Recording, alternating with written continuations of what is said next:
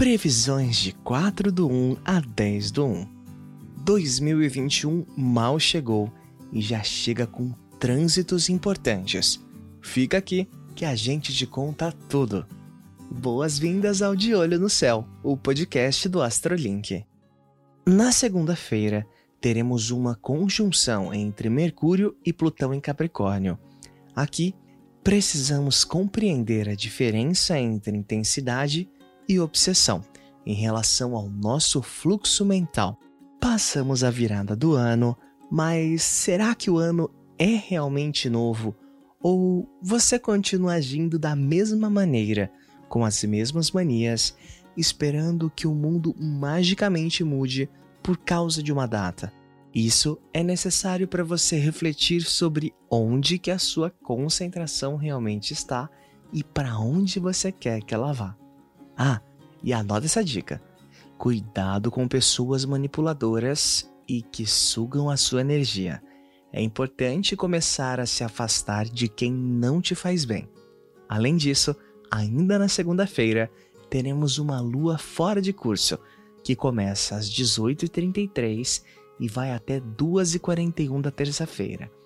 É preciso descansar, se acalmar mais e respeitar os limites físicos e mentais. O período fora de curso chega ao fim com a entrada da Lua em Libra, já se preparando para entrar na fase minguante, que acontece na quarta. A Lua minguante em Libra tende a trazer uma energia de reflexão e introspecção, podendo dificultar a capacidade de compreender os prós e contras das situações, fazendo você se posicionar muitas vezes de forma equivocada. A dica é: evite os conflitos e, caso eles aconteçam, haja com cautela, tentando adiar essa situação para os próximos dias, te dando mais tempo para refletir melhor sobre o assunto. Marte finalmente abandona Ares.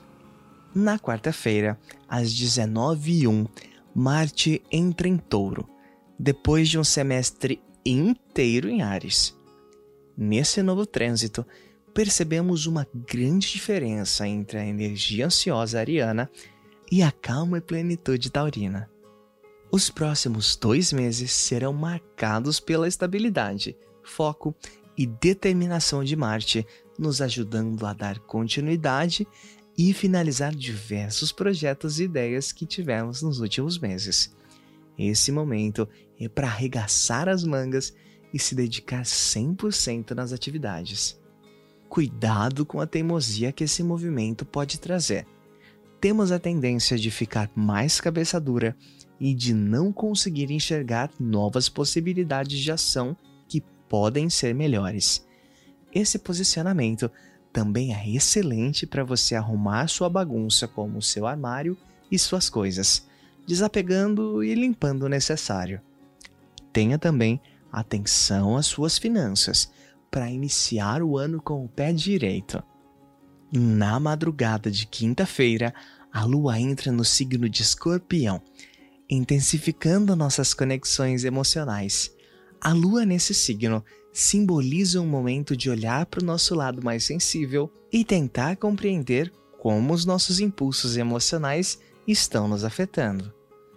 Na sexta-feira, Apesar da energia da lua escorpiana ainda estar em ênfase, diversas movimentações irão ocorrer astrologicamente falando, o que poderá te fazer sair um pouco da zona de melancolia e interiorização que o escorpião traz para nossa realidade. A primeira movimentação é uma quadratura entre Mercúrio em Escorpião e Marte em Touro, o que pode trazer uma dose de irritabilidade que aumenta a partir de situações insignificantes. Frustrações também podem ocorrer durante o dia a dia. É preciso ter atenção para os seus sentimentos que estão à flor da pele. A dica é: trabalhe a paciência por mais difícil que possa parecer. É importante compreender que as coisas nem sempre saem da maneira como planejamos trânsito novo de Mercúrio antes dele ficar retrógrado. O segundo movimento dessa sexta-feira e a entrada de Mercúrio em Aquário, que acontece às 8h59. Esse é um posicionamento que permanecerá pelos próximos dois meses, uma vez que Mercúrio fica retrógrado no dia 30 de janeiro e só sai de Aquário no dia 15 de março.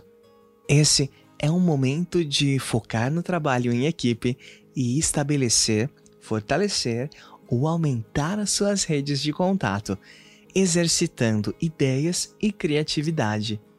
Além disso, temos Vênus entrando em Capricórnio ainda na sexta, às 12h32, trazendo oportunidades incríveis para brilhar, principalmente nos assuntos relacionados à sua vida profissional.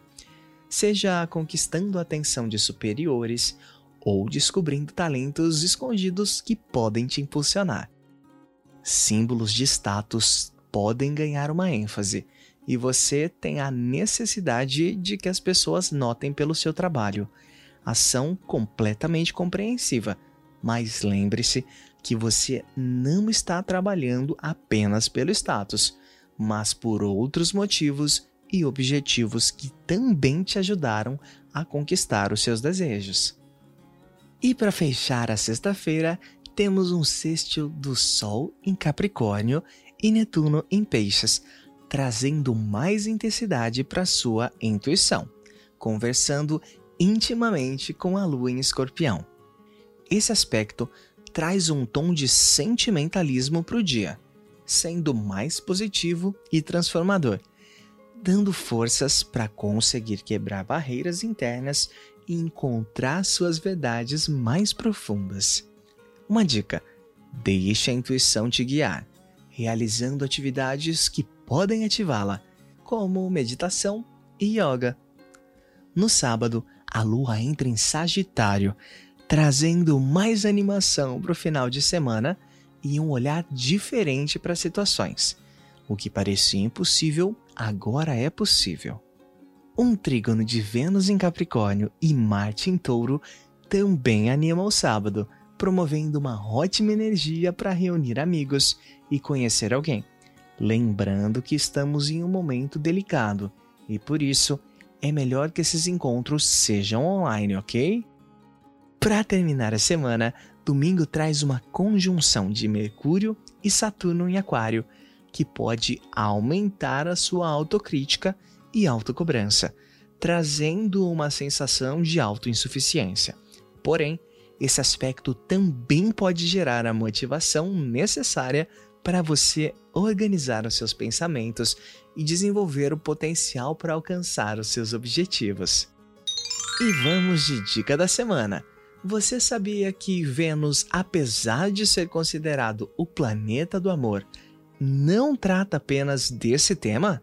Vênus, nos signos e casas do zodíaco, oferece informações importantes sobre a maneira como expressamos nossos sentimentos nos relacionamentos interpessoais, especialmente no que tange o amor e o prazer, mas também mostra nossa atitude em relação a dinheiro, bens pessoais, conforto e valores materiais, estéticos e sociais.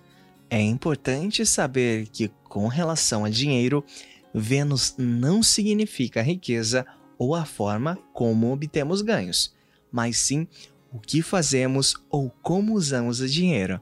Se vivemos ou prezamos por um estilo de vida mais luxuoso ou mais disciplinado e modesto, ou qualquer outro estilo de vida.